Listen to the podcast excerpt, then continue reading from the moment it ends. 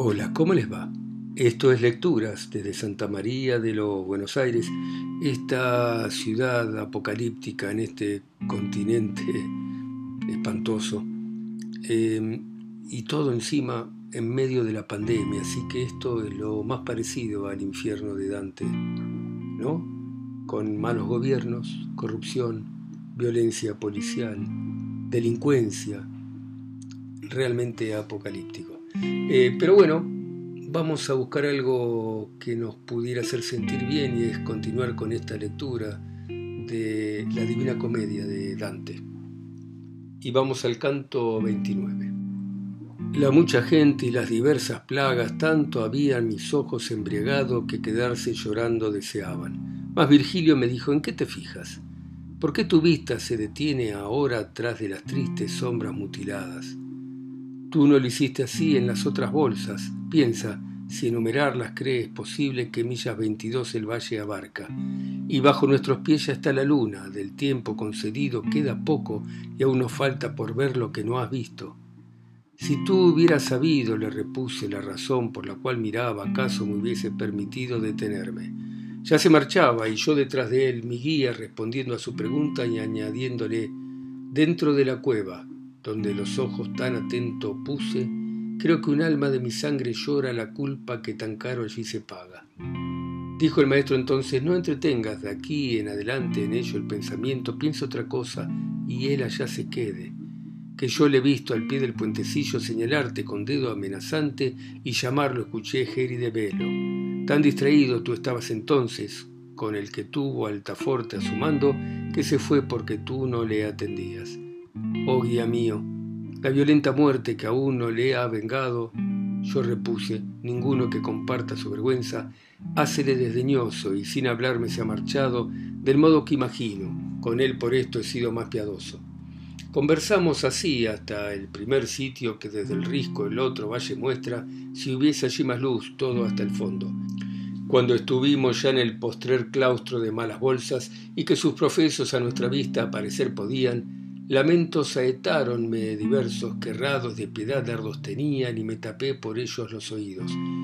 Como el dolor, si con los hospitales de Valdequiana entre junio y septiembre los males de Maremi y de Cerdeña en una fosa juntos estuvieran, tal era aquí, y el hedor desprendía como suele venir de miembros muertos. Descendimos por la última ribera del largo escollo a la siniestra mano, y entonces pude ver más claramente allí hacia el fondo, donde la ministra del Alto Sir infalible justicia castiga al falseador que aquí condena, yo no creo que ver mayor tristeza en Egina pudiera el pueblo enfermo cuando se llenó el aire de ponzoña, que hasta el gusanillo perecieron los animales, y la antigua gente, según que los poetas aseguran, se engendró de la estirpe de la hormiga, que era viendo por el valle oscuro languidecer las almas a montones cual sobre el vientre y cual sobre la espalda yacía uno del otro y como a gatas por el triste sendero caminaban. Muy lentamente, sin hablar, marchábamos, mirando y escuchando a los enfermos que levantar sus cuerpos no podían.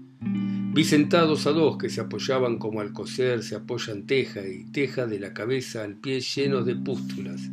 Y nunca vi moviendo la almohaza a muchacho esperando por su amo ni aquel que con desgana estaba aún en vela, como estos se mordían con las uñas a ellos mismos a causa de la hazaña del gran picor que no tiene remedio y arrancaban la sarna con las uñas, como escamas de meros el cuchillo o de otro pez que las tenga más grandes.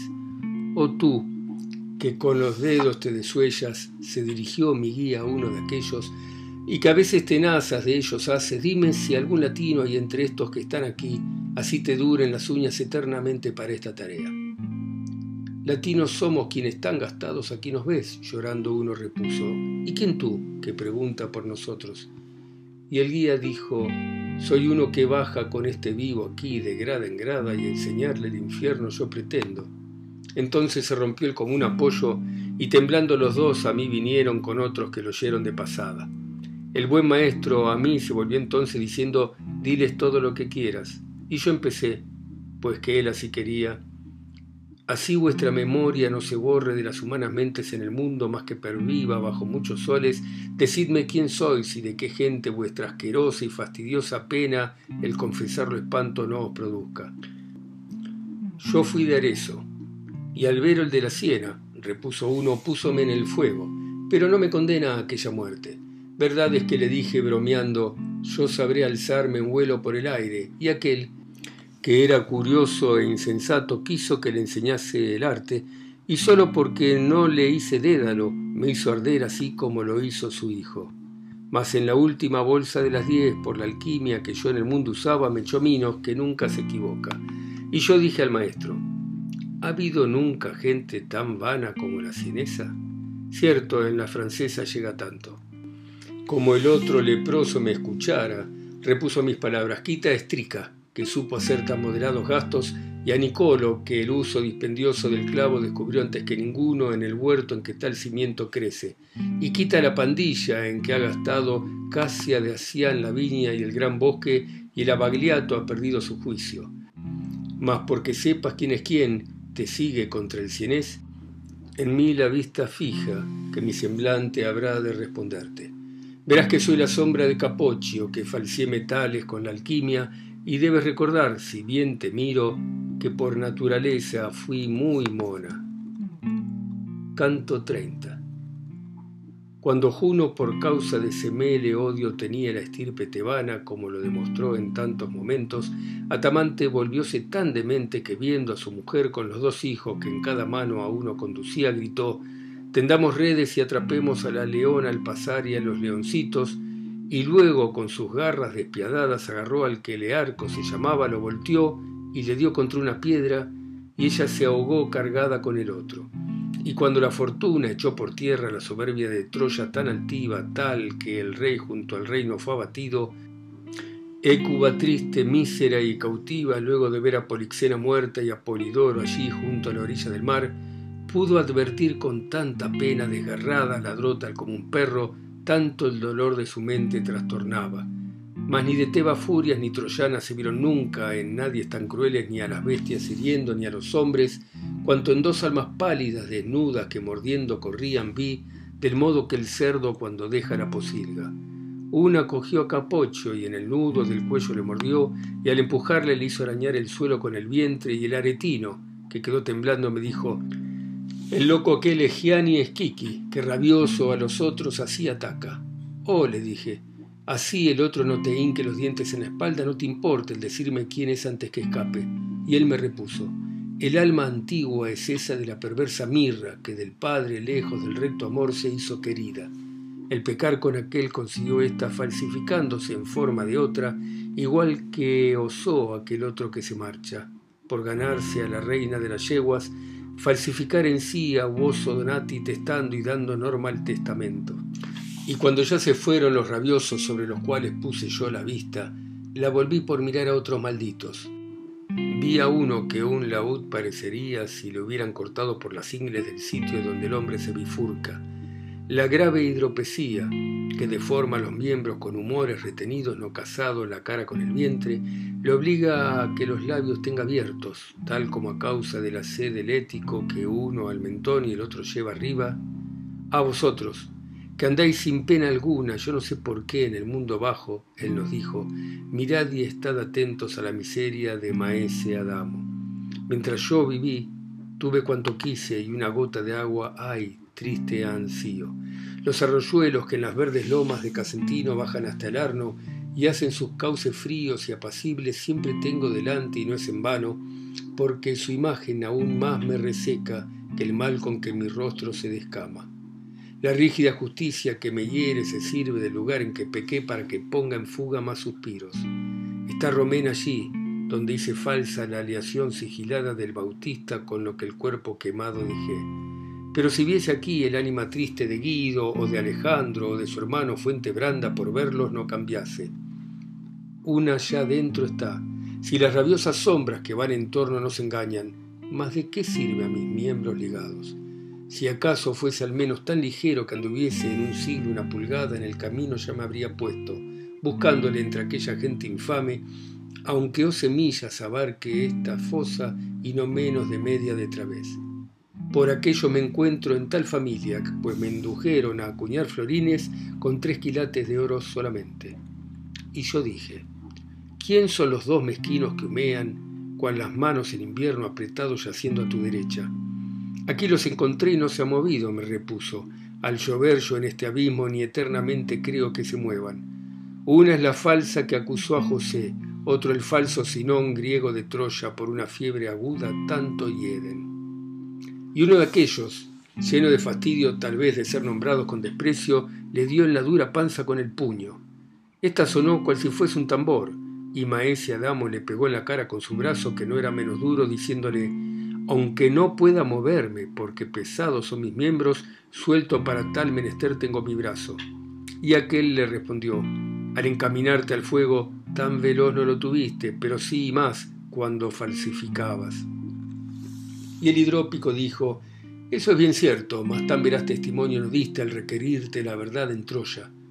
Si yo hablé en falso, el cuño falseaste, dijo Sinón, y aquí estoy por un yerro y tú por más que algún otro demonio. Acuérdate, perjuro, del caballo, repuso aquel de la barriga hinchada, y que el mundo lo sepa y lo castigue.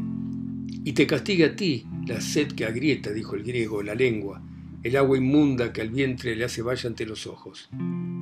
Y el monedero dijo, así se abra la boca por tu mal como acostumbra que si tengo sed y me hincha el humor, te duele la cabeza y tiene fiebre, y al lamer el espejo de Narciso te invitaría muy pocas palabras. Yo me estaba muy quieto para oírle cuando el maestro dijo, vamos, mira, no comprendo qué te hace tanta gracia. Al oír que hablaba con enojo hacia él me volví con tal vergüenza que todavía gira en mi memoria como ocurre a quien sueña su desgracia, que soñando aún desea que sea un sueño, tal como es, como si no lo fuese, así yo estaba, sin poder hablar, deseando excusarme y excusábame, sin embargo, y no pensaba hacerlo. Falta mayor, menor vergüenza alaba, dijo el maestro, que ha sido la tuya, así es que ya descarga tu tristeza. Y piensa que estaré siempre a tu lado, si es que otra vez te lleva la fortuna donde haya gente en pleitos semejantes, pues el querer oír eso es vil deseo. Canto 31. La misma lengua me mordió primero, haciéndome teñir las dos mejillas y después me aplicó la medicina. Así escuché que solía la lanza de Aquiles y su padre ser causante primero de dolor, después de alivio. Dimos la espalda a aquel mísero valle por la ribera que en torno le ciñe y sin ninguna charla lo cruzamos. No era allí ni de día ni de noche y poco penetraba con la vista, pero escuché sonar un alto cuerno, tanto que abría los truenos callado y que hacía él su camino siguiendo, me dirigió la vista solo un punto. Tras la derrota dolorosa cuando Carlomagno perdió la santa gesta, Orlando no tocó con tanta furia. A poco de volver allí mi rostro, muchas torres muy altas creí ver, y yo, maestro, di, ¿qué muro es este? Y él a mí, como cruzas las tinieblas demasiado a lo lejos, te sucede que en el imaginar está cerrado. Bien lo verás, si llegas a su vera, cuanto el seso de lejos se confunde, así que marcha un poco más a prisa. Y con cariño tomóme la mano y dijo, antes que hayamos avanzado, para que menos raro te parezca, sabe que no son torres, más gigantes, y en el pozo al que cerca está ribera están metidos del ombligo abajo.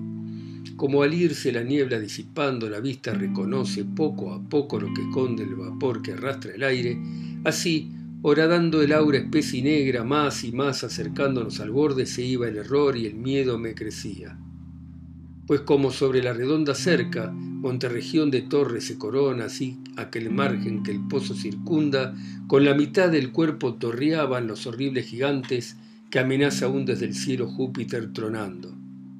Y yo miraba ya de alguno el rostro, la espalda, el pecho y el gran vientre, y los brazos cayendo a los costados.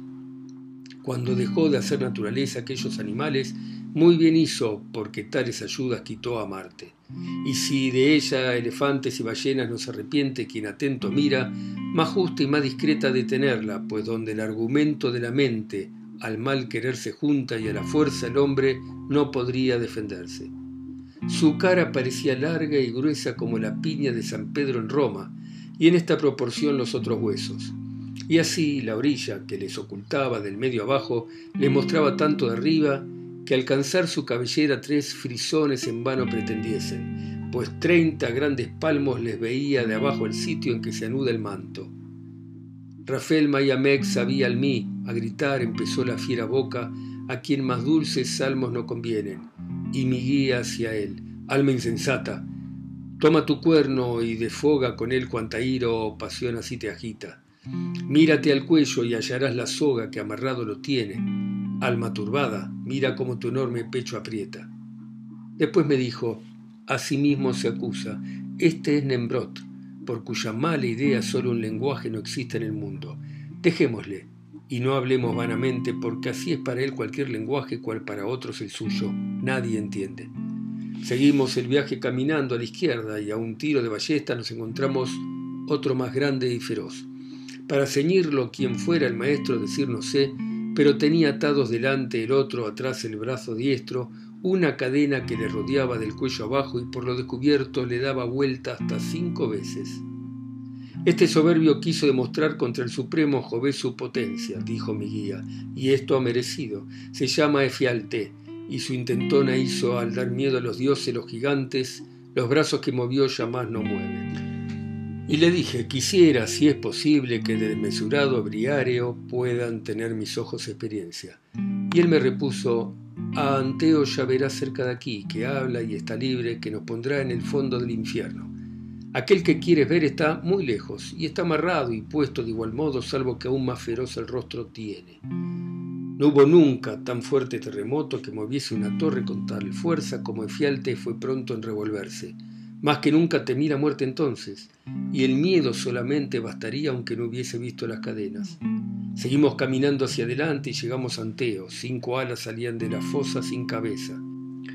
Oh tú que en el afortunado valle que heredero a Escipión de gloria hizo, al escapar Aníbal con los suyos, mil leones cazaste por botín, y que si hubiese sido la alta lucha de tus hermanos, hay quien ha pensado que vencieran los hijos de la tierra. Bájanos, si por ello despreciarnos donde el cosito encierra la friura, a Ticio y a Tifeo no nos mandes, este te puede dar lo que deseas, inclínate y no tuerzas el semblante. Aún puede darte fama allá en el mundo, pues que está vivo y larga vida espera si la gracia de tiempo no lo llama. Así dijo el maestro, y él deprisa tendió la mano y agarró a mi guía con la que a Hércules diera el fuerte abrazo. Virgilio, cuando se sintió tomado, me dijo, ven aquí que yo te tome, y luego hizo tal que unas éramos ambos cual parece al mirar la garicenda donde se inclina cuando va una nube sobre ella, que se venga toda abajo, tal parecióme Anteo al observarle y ver que se inclinaba y fue en tal hora que hubiera preferido otro camino. Más levemente al fondo que se traga a Lucifer con Judas nos condujo, y así inclinado no hizo más demora y se alzó como el mástil en la nave. Canto 32 si rimas broncas y ásperas tuviese como merecería el agujero sobre el que apoyan las restantes rocas, exprimiría el jugo de mi tema más plenamente. Mas como no tengo, no sin miedo a contarlo me dispongo. Que no es empresa de tomar a juego de todo el orbe de escribir el fondo ni de lengua que diga mamá o papá. Mas a mi verso ayuden las mujeres que a Anfión a cerrar Tebas ayudaron y derecho el decir no sea diverso o sobre todas malcreada plebe que el sitio ocupa del que hablar es duro, mejor sería ser cabras o ovejas. Cuando estuvimos ya en el negro pozo de los pies del gigante aún más abajo, y yo miraba aún la alta muralla, oí decirme, mira donde pisas, anda sin dar patadas a la triste cabeza de mi hermano desdichado. Por lo cual me volví y vi por delante a mis plantas un lago que, del hielo de vidrio y no de agua, tiene el rostro, a su corriente no hace tan espeso velo en Austria, el Danubio en el invierno, ni bajo el frío cielo Tanais como era allí, porque si el Pietrapana o el Tambernic encima le cayese, ni crack hubiese hecho por el golpe. Y tal como croando está la rana, fuera del agua el morro, cuando sueña con frecuencia pigar la campesina lívidas hasta el sitio que aparece la vergüenza, en el hielo había sombras, castañeteando el diente cual cigüeñas. Hacia abajo su rostro se volvía, en el frío con la boca y con los ojos el triste corazón testimoniaban. Después de haber visto ya un poco en torno, miré mis pies, a dos tan estrechados que mezclados tenían sus cabellos. Decidme, los que así apretáis los pechos, les dije, ¿quiénes son? Y el cuello irguieron y al alzar la cabeza chorrearon sus ojos, que antes eran solo blandos por dentro hasta los labios, y ató el hielo las lágrimas entre ellos encerrándolos. Leño con leño grapa nunca une tan fuerte. por lo que, como dos chivos, los dos se golpearon iracundos, y uno, que sin orejas se encontraba por la friura, con el rostro gacho, dijo, ¿por qué nos miras de ese modo? Si saber quieres quiénes son estos dos, el valle en que el Vicenzo se rama fue de Alberto, su padre, y de estos hijos. De igual cuerpo salieron, y en Caína podrá buscar, y no encontrará sombra más digna de estar puesta en este hielo. No aquel a quien rompiera pecho y sombra por la mano de Arturo un solo golpe no focaccia, y no este, que me tapa con la cabeza y no me deja ver. Y fue llamado Sasol Mascheroni. Si eres toscano, sabrás bien quién fue. Y porque en más sermones no me metas, sabe que fui caminción de Ipasi, y espero que Carlino me haga bueno. Luego yo vi mil rostros por el frío amoratados y terror me viene y siempre me vendrá de aquellos hielos. Y mientras que hacia el centro caminábamos, en el que toda gravedad se aúna y yo en la eterna lobreguez temblaba, si el azar o el destino Dios lo quiso, no sé, mas paseando entre cabezas golpeé con el pie el rostro de una. Llorando me gritó, ¿por qué me pisas? Si aumentar tú no vienes la venganza de Monte Aperti, ¿por qué me molestas? Y yo, maestro mío, espera un poco, pues quiero que me saque este de dudas y luego me darás si quieres prisa. El guía se detuvo y dije a aquel que blasfemaba aún muy duramente, ¿quién eres tú que así reprendes a otros? Y tú, ¿quién eres que por la antenora vas golpeando? respondió, los rostros de tal forma que aún vivo mucho fuera. Yo estoy vivo y acaso te convenga, fue mi respuesta, si es que quieres fama que yo ponga tu nombre entre los otros. Y él a mí, lo contrario desearía, márgate ya de aquí, no me molestes que halagar sabes mal en esta gruta. Entonces lo tomé por el cogote y le dije, deberás decir tu nombre o quedarte sin pelo aquí abajo. Por lo que dijo, aunque me descabelles, no te diré quién soy, ni he de decirlo aunque mil veces golpee mi cabeza. Ya enroscado tenía sus cabellos y llamas de un mechón la había arrancado mientras ladraba con la vista gacha cuando otro le gritó, ¿Qué tiene boca? No te basta sonar con la quijada, sino que ladras, ¿quién te da tormento? Ahora, le dije yo, no quiero oírte, oh malvado traidor, que en tu deshonra de llevar de ti veraces nuevas. Vete, repuso, y di lo que te plazca, pero no calles, si de aquí salieras de quien tuvo la lengua tan ligera. Él llora aquí el dinero del francés. Yo vi, podrás decir, a aquel de Duera donde frescos están los pecadores. Si fuera preguntando, ¿y esos otros? Tienes al lado aquel de Becaría, del cual cegó Florencia la garganta. Gianni de Soldanier creo que está allá con Ganelón y Teobaldero, que abrió Faenza mientras dormía. Nos habíamos de estos alejado cuando había dos helados en un hoyo y una cabeza de otro era sombrero. Y como el pan con hambre se devora, así el de arriba le mordía al otro donde se juntan nuca con cerebro. No de otra forma Tideo roía la sien a Menalipo por despecho que aquel el cráneo y las restantes cosas. Oh tú que muestras por tan brutal signo un odio tal por quien así devoras, dime el por qué, le dije de ese trato, que si tú con razón te quejas de él, sabiendo quiénes sois y su pecado aún en el mundo pueda yo vengarte, si no se seca aquella con la que hablo. Bueno, muy bien, hasta acá hemos llegado por hoy. Seguimos mañana ustedes en alguna parte de su propio infierno y yo solo aquí en mi propio infierno en Santa María de los Buenos Aires. Chao, gracias por escucharme, chao.